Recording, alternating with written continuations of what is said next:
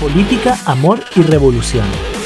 Un podcast que nace de una pareja de millennials intentando cuestionar y analizar las prácticas del patriarcado. Soy Matías Y yo, Javiera. y te invitamos a este nuevo episodio. No se lo pierdan.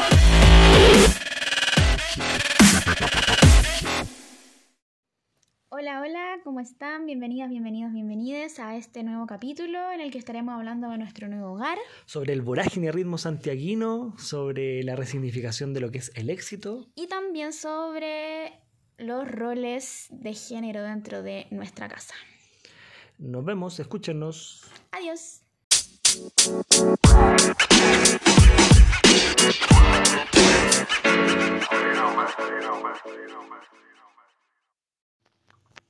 Hola, ¿cómo están? Bienvenidos, bienvenidas, bienvenides a este nueva nuevo capítulo, nuevo episodio de nuestro podcast Política, Amor y Revolución. ¿Cómo estás, Pollo?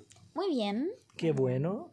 Estamos aquí empezando un nuevo capítulo y hoy día vamos a estar hablando de un tema que igual nos queda un poco como en continuará el Un- capítulo pasado. Un enganche con el Sí. capítulo anterior. Igual antes de partir creo que es muy importante decir que vean el capítulo anterior porque se nos olvidó un poco como promocionarlo. Como mandarlo, subirlo al Instagram, cosas así. Entonces eh, tiene mucho que ver el capítulo anterior con este. Como que sacamos un poco porque el capítulo anterior terminamos diciendo también de que bueno, nos venimos a vivir juntos, solos, a Santiago más encima, cambio de ciudad, cambio de casa, cambio de cultura, cambio de todo. como Ritmo, Todo. metro, Sí, micro. horrible, horrible.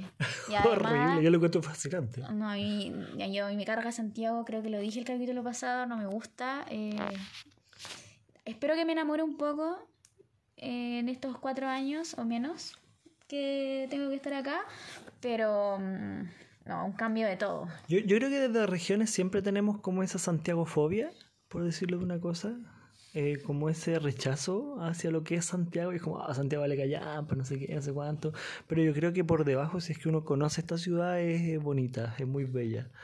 Y tiene muchas cosas interesantes y, y que se pueden sacar, a- sacar adelante. No, yo creo que hay que aprovecharlo. Obviamente que es una ciudad capital, como todas las ciudades capitales, eh, son caóticas, como cuando vimos La Paz, por ejemplo, que no sé si es capital, pero es como si lo fuera. Buenos Eh, Aires. Buenos Aires, La Habana, no sé, como que son, son ciudades más caóticas que, los, que las ciudades que, que, lo, que la rodean.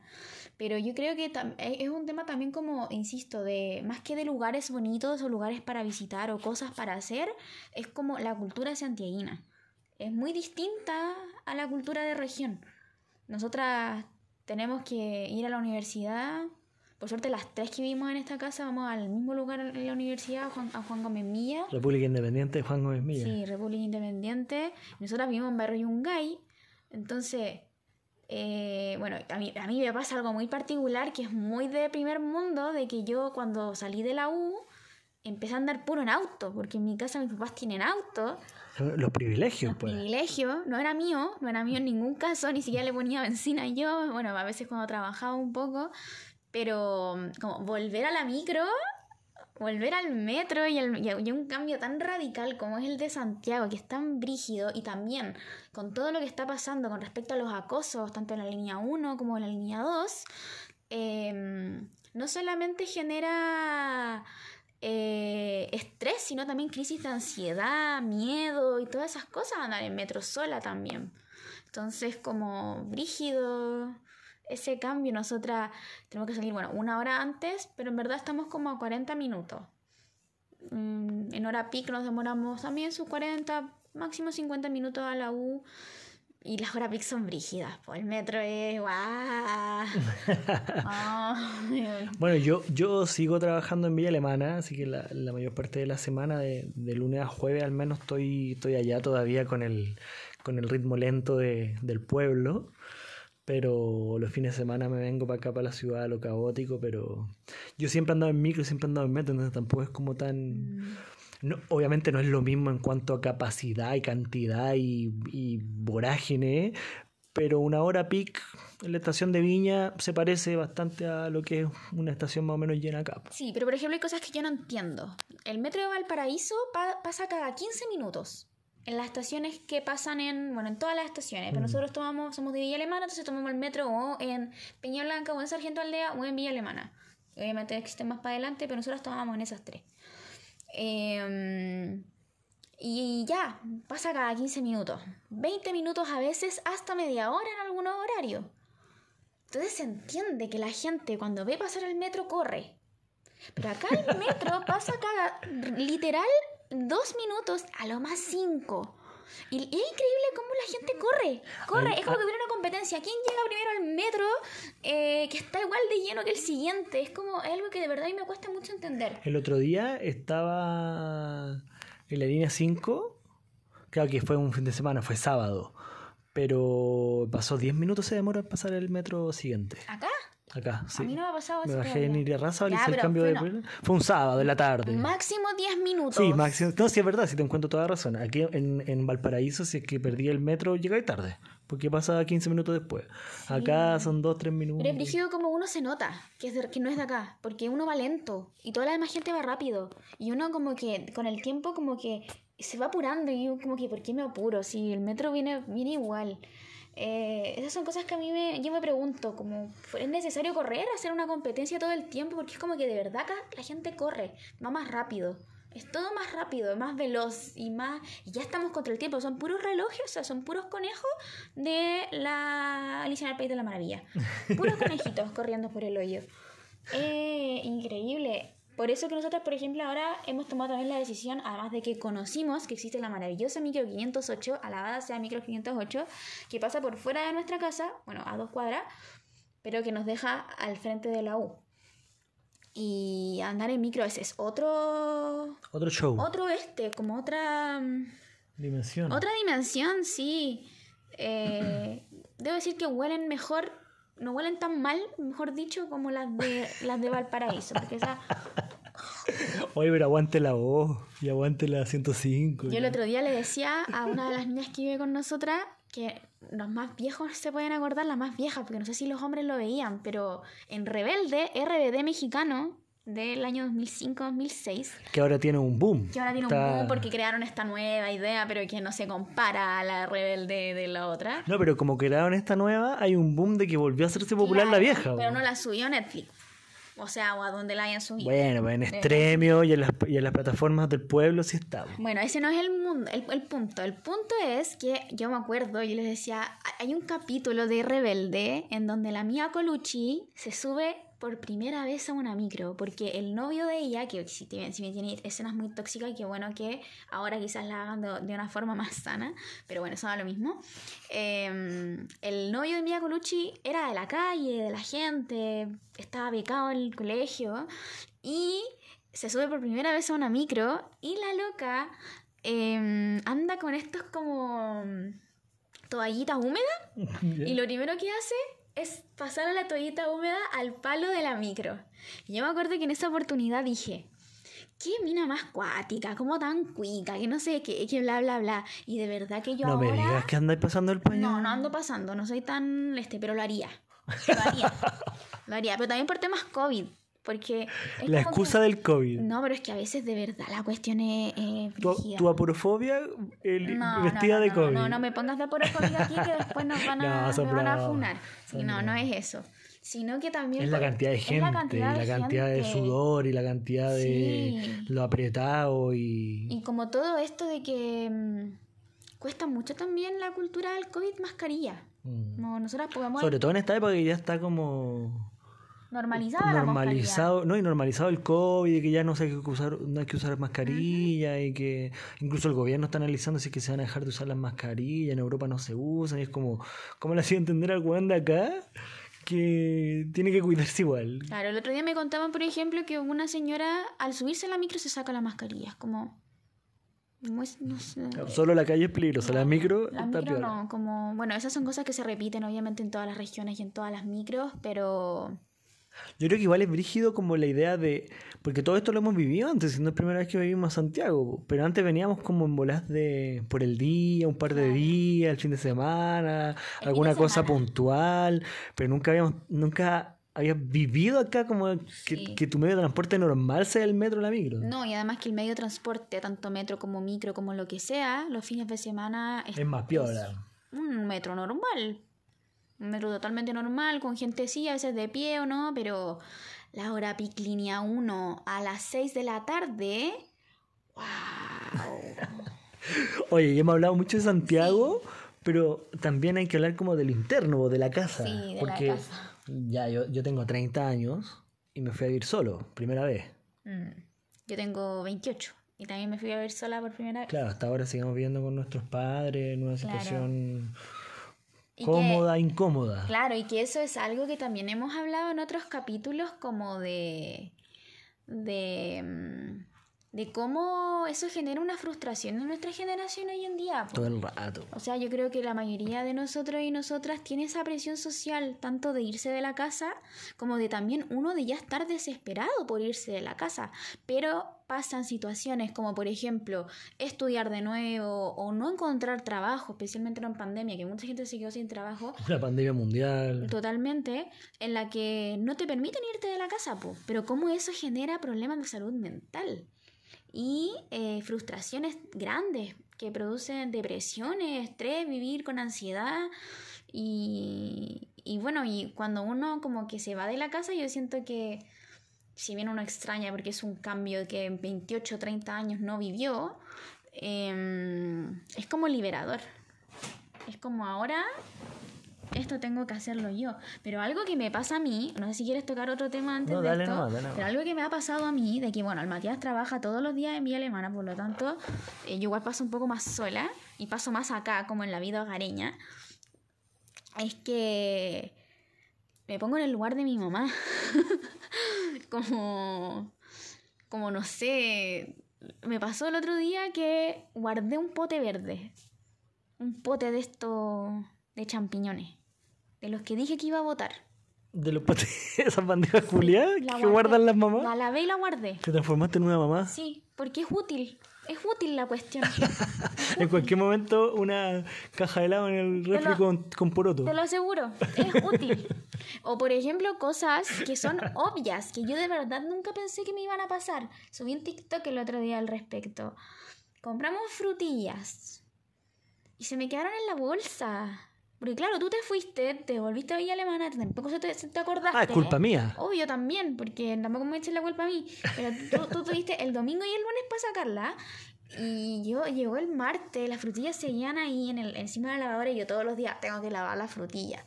Y el martes de la noche llegó, esto la habíamos comprado el domingo. No, el, sí, el miércoles entonces.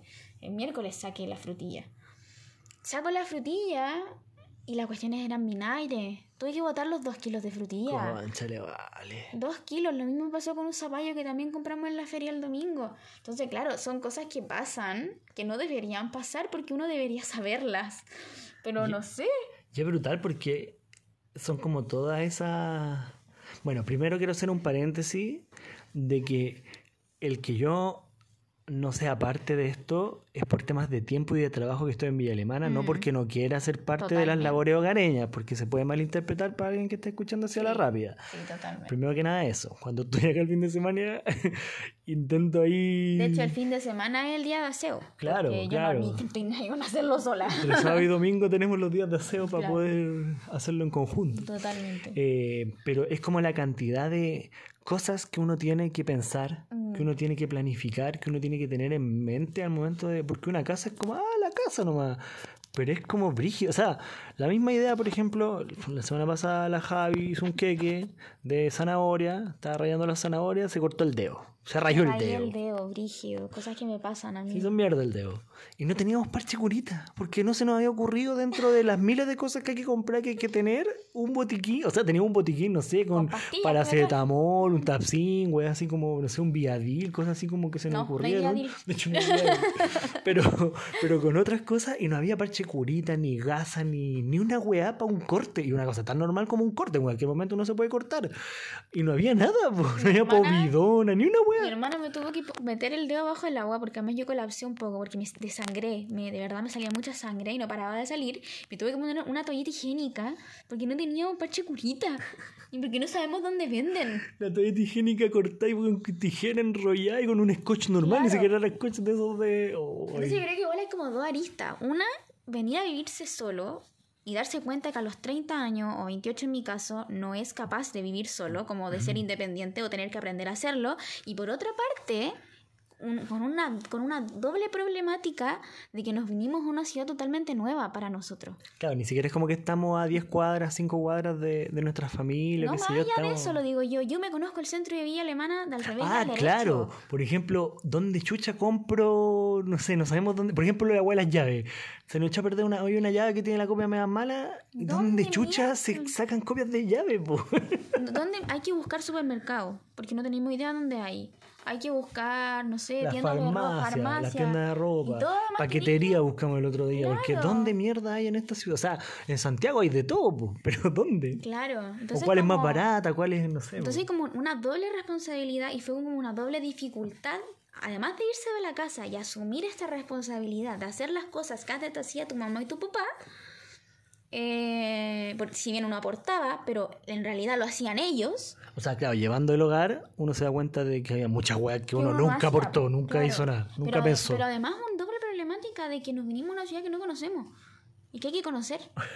y eso todo en una semana. O sea, a mí me pasó, me, me rayé el dedo, se me pudrieron las frutillas, se me pudrió el zapallo, lo digo personal porque yo me quedé sola esa semana, y más encima se me perdió la pala.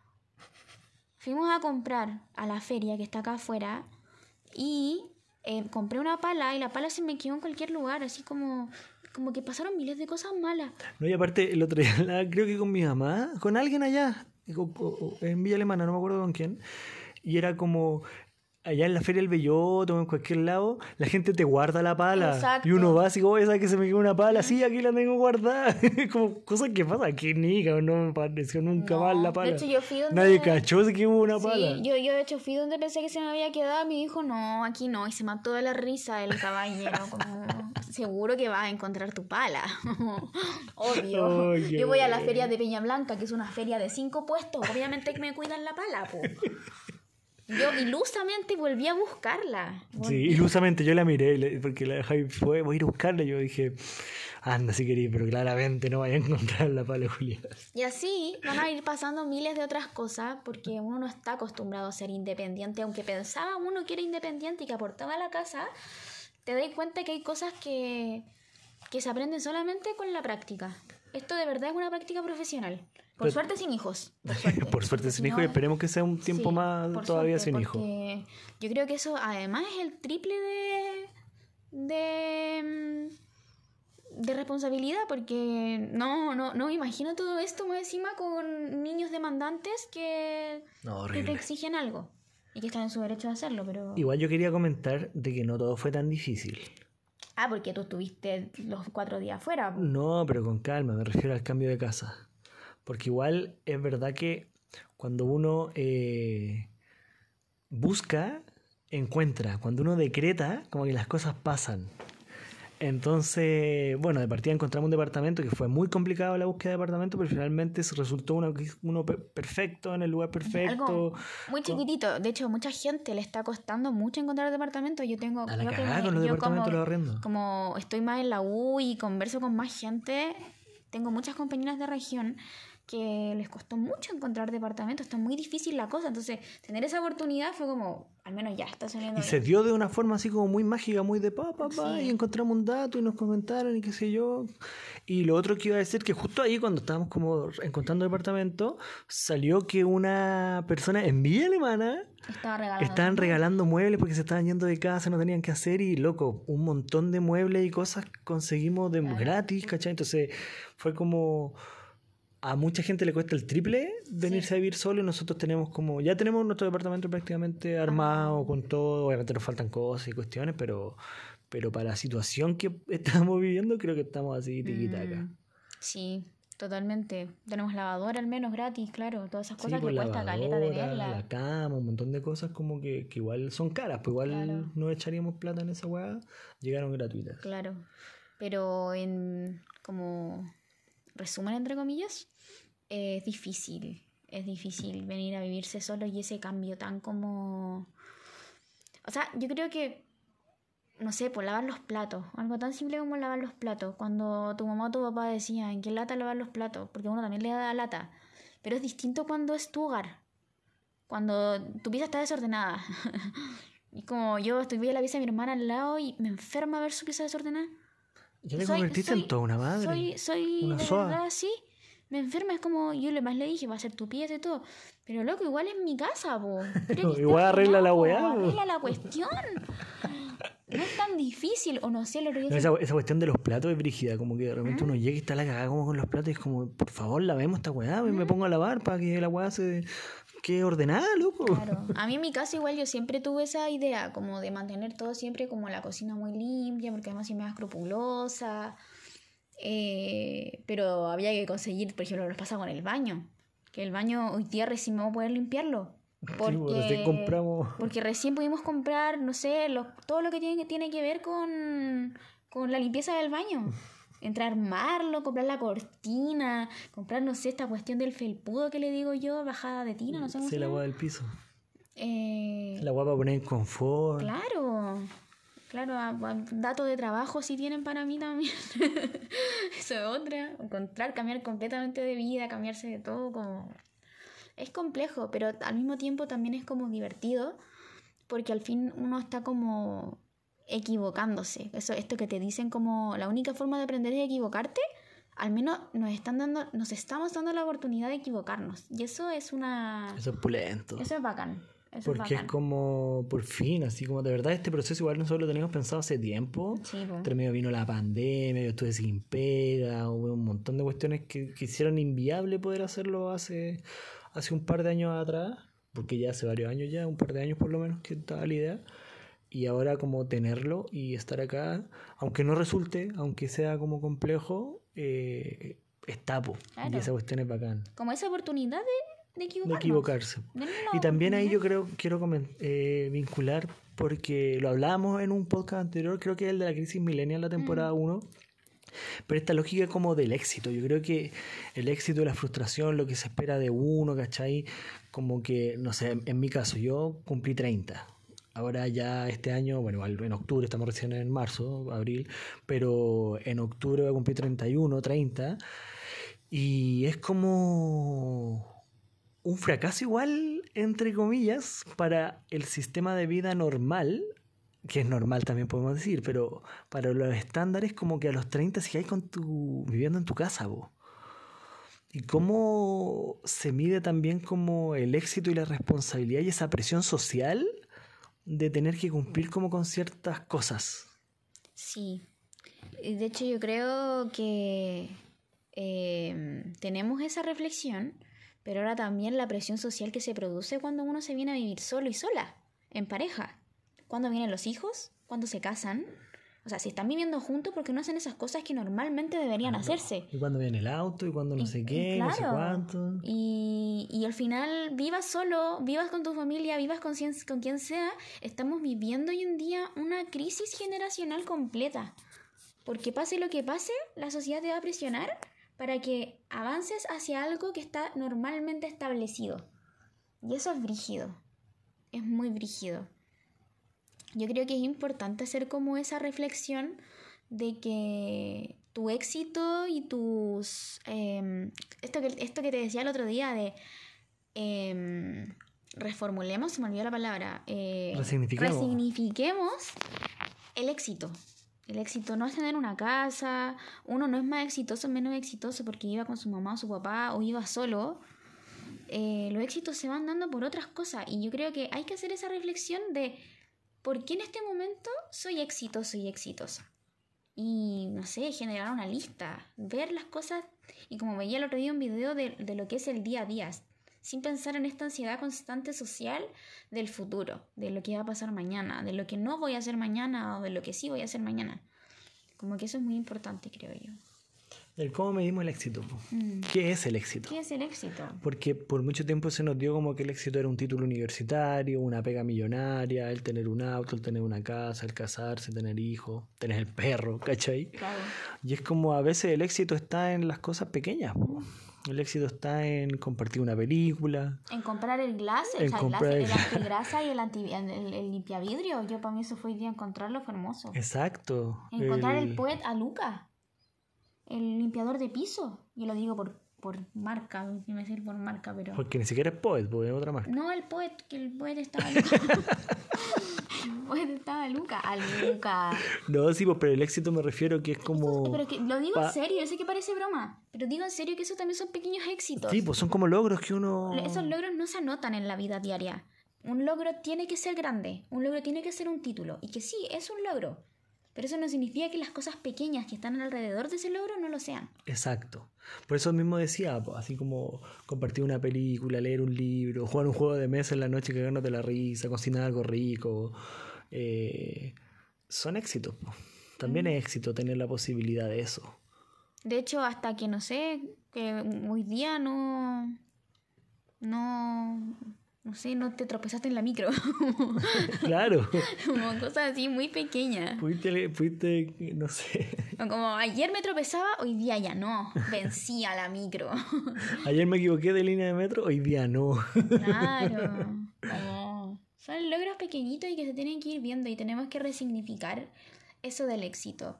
Que es, es como más fácil decirlo ahora uno que quizás como que logró, entre comillas, venir a vivirse solo después de mucho esfuerzo, pero que hace quizás tres semanas atrás seguíamos sintiéndolo como una frustración. Seguía siendo una frustración. Hasta que no se dio. Claro. Pero quizás ahora, después, como que uno nunca sería conforme al final. Como ya. Pero ahora que tenemos el departamento. eh, pucha, yo quiero poner una cuestión para las plantas. Y me frustra no tener la cuestión para las plantas. Como vamos de a poco, tranquila. Baja la ansiedad. Baja la ansiedad, importante eso. Ya tenemos un primer paso. Vamos de a poquito. Sí. Pero bueno, las cosas han sido muy chistosas. Muy divertidas. Al principio estaba chistoso. Después se perdió la pala. Luego se enojó. Y Fue aún más chistoso. Pero fue más chistoso. Después se pudrieron las frutillas y, fue, aún más chistoso. Después se pudrió el zapallo y aún más chistoso fue. No, ha sido una semana de caos. Sí, hay cosas que hay que ir aprendiendo, obviamente. A mí se me quemó un queque. Al Matías se le un queque. Hice queque. Primera vez en mi vida que hago queque. Mira, la- se me ocurre hacer queque en un horno que todavía no conozco. Mezclé las weas, metí todo. Se me olvidó, fui a verlo. Negro, negro, un carbón, incomible. No, pero no se te olvidó. Según tú eran 40 minutos. Sí, estaba mal la receta, no po. receta, no sé. Calculé mal, le puse más grado de lo que era, se quemó la wea. Sí, pero bueno, son cosas que hay que ir aprendiendo, como por ejemplo comprar bien la fruta, la verdura. Saber cómo funciona el horno. En mi casa mi papá siempre compró la fruta, siempre fue a la feria él. Yo alguna vez lo acompañé, algo que nos pasó algo muy chistoso el primer día que fuimos a la feria. Voy a solos porque la primera vez nos acompañaron. Em, pero vamos a la feria, llegamos al puesto de las papas y estaban cuatro, decía, no decía nada más, decía, estaban las papas y decía cuatro por lucas. Por tres lucas. Por tres lucas, una cuestión así. Cuatro por... Oh, me el celular. Cuatro por tres lucas. Y yo voy donde la niña y le digo, ¿son cuatro papas o cuatro kilos? Y la niña como que me Se cagó, era risa. Y me dijo, si fueran cuatro papas, amiga, sería millonaria. Inútiles, pues son inútiles. Inútil, po. Yo le decía al Matías así como, pero yo acompañaba a mi papá siempre a la feria. Pero nunca cachaste cuánto valían las Siempre papas. lo acompañé a la feria. Y yo como, No, y la cuestión de los precios es como, weón, ¿cuánto cuesta esta weá? ¿Estará caro? ¿Estará barato? Claro. Y aparte estamos igual, estamos en un proceso de inflación, Inflación. que la weá está más cara, pero uno así como, ¿y esta weá será? ¿Este no me estará cagando este weá? Claro. Y así uno tiene que ir viendo cosas y cosas chistosas que van pasando. O cómo traer el agua, También, como pedir los el bidones agua. del agua, hay que traerlo ahí en la Yo esquina. creo que lo que más se nota las frustraciones y todo eso es en las cosas pequeñitas. Como que uno se da cuenta de que verdad era muy inútil. Eh, y como y también nada como uno como las personas son inútiles es o sea es como nuestros papás son tan bacanes Hay que valorar ese rol. Hay que valorar los que sostenieron las casas y las familias donde vivimos, Sí, claro. que, que yo imagino que también fue un aprendizaje. Yo creo que al, al principio también les costó, especialmente en una época en la que ni siquiera alcanzan a convivir juntos, sino que se casan y viven juntos y tienen problemas. Esa weá en volada. Esa weá en volada como esa cosa de, ya, te casaste, te fuiste a vivir juntos y es como loco, ni siquiera te conozco, nosotros llevamos 10 años conociéndonos, 12 años, Claro. nos- ya me quedas en tu casa y todo, nos conocemos las mañas. Imagínate. Y ahora nos venido a vivir juntos, piola. weón. Recién conocerse las mañas, no sé cuánto, cómo les va y todo. Pero en fin, es muy divertido eh, venir a vivirse solo, especialmente cuando uno tiene sueños. No sé, por ejemplo, mi sueño más grande en la vida era es decorar. No sé, yo ahorita de haber sido diseñadora de interiores. Me encanta. Y, y la decoración del DEPA la has hecho tú. Claro. O sea, con un aporte de todos, pero tú Pero has hecho es lo que has mi, querido. es mi sueño, pues mi idea. Yo Eh. voy, voy viendo todo lo que quiero y, y faltan cosas y eso produce un poco de ansiedad, pero también al mismo tiempo eh, uno va cumpliendo pequeños sueños que va teniendo en la vida, pues, y eso es muy bonito. Eh, pero es chistoso, es chistoso y frustrante, pero yo me trato de tomar todo con humor. Lástimamente todas las cosas me han pasado a mí, todas, excepto que a algunas se le ha quebrado un vaso por ahí, un plato, pero a mí todavía no, por suerte. A mí tampoco, yo siempre quiebro todos los vasos y todas las weas y no se me ha quebrado ni una wea. Y ahora, y ahora, y ahora duele, pu. Sí, Ahora porque duele. te costó plata ese vaso. Claro, pu. Antes no dolía que se quebrara el vaso. duele esta cuestión. Yo me acuerdo cuando recién empecé a ganar plata, por- cuando empecé a trabajar, eh, yo entendía a mi papá cuando decía que dos hamburguesas no era lo mismo que una. Porque, pucha, duele esa cuestión, pues si es tu, es tu plata que te demoraste en ganar, especialmente Claro. cuando eres profe, en mi caso, y gané 400 lucas. Sí, pues se acaba la comida, entonces hay que comer ahí lo, lo Claro. justo, ¿para qué vamos a comer de más? Eh, es brígido, es brígido. Y también como pensar en prioridades. Claro. ¿Qué adquirimos primero? Yo estoy desesperada por comprar una alfombra, pero primero tenemos que comprar las cuestiones de la cocina, no sé. O las prioridades mismas en las compras. Mm, No sé, voy el pack de chela, pero puta, es más importante uno Ayer estaban, comprar fideo que comprar chela. estaban a cuatro lucas las, las, ¿cómo se llama? Las Patagonias. Eran seis Patagonias en cuatro lucas en el Santa Isabel. Una, bien regaladas, po. Regaladas. El Matías me decía, las llevamos. Y le dije, ¿cómo se te ocurre si tenemos que comprar El poete. Uy, Uy, la vida. Y así sucesivamente. Es, es bonito, pero es triste. Pero no llores. no. Pero en fin, En fin, ha sido una aventura, ha sido entretenido. Van a eh, seguir pasando cosas, Van a seguir pasando especialmente cosas. a mí. Se vienen, se vienen cositas.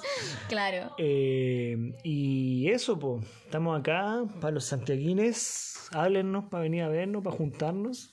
Sí, aunque uno además también estudia y entonces el triple de, de Sí, no, falta sí, de está- tiempo. estamos súper ocupados en verdad, pero igual buena onda. Sí, hay que limpiar los baños, ¿cómo se llama? Limpiar el piso, lavar los Cocinar platos. todos los días. Coci- y después de cocinar hay que lavar los platos, todavía no tenemos lavavajillas, esa es prioridad para el no, 2024. la bajía 2024, 2034.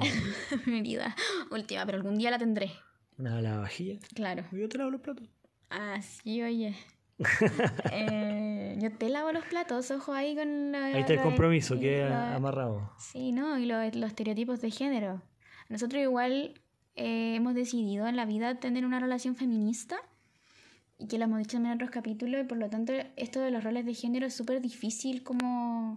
Nosotros además lo tenemos un poco invertido si lo vemos desde los estereotipos porque el Matías es muy de la cocina y yo soy muy de las herramientas. Es brígido, la Javi es la que clava las weas, anda con el taladro, Claro. arma las cuestiones y yo ahí cocinando. Claro, y eso para la sociedad es súper brígido porque, no sé, pues, papá, mamá, Javi a la cocina, Mata, ayúdame, no sé, como... Y es al revés, pues. Bueno, mi familia me conoce en mi caso, entonces sabe que yo no soy tan así. Pero mm, es importante también ir viendo esos roles de género dentro de las relaciones eh, en los nuevos hogares, en la...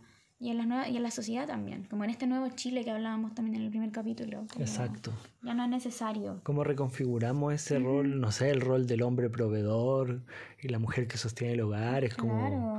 Puede darse de repente, pero. Totalmente. Pero, Pero así como no puede no darse. Puede no darse la mayoría de las veces. Nosotros en este caso, claro, en este momento yo estoy estudiando, el Matías pues, es el proveedor de la casa porque es el que trae el dinero, pero Eso es por ahora, es momentáneo. Todo el rato. Y lo importante es que nosotros y nosotras vayamos como reflexionando al respecto de los roles de género dentro del hogar, de que no se vayan repitiendo para que nuestros hijas, hijos e hijes tampoco los repitan y es la única forma de ir sanando esa, esa parte del patriarcado, de los roles de género.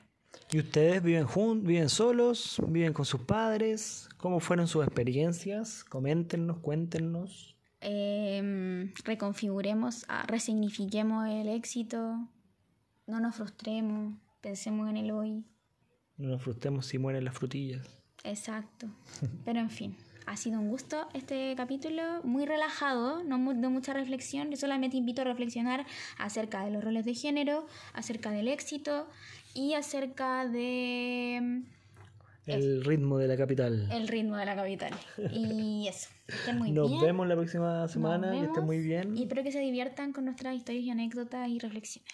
Chau, chau. Que estén bien. Chau, chau.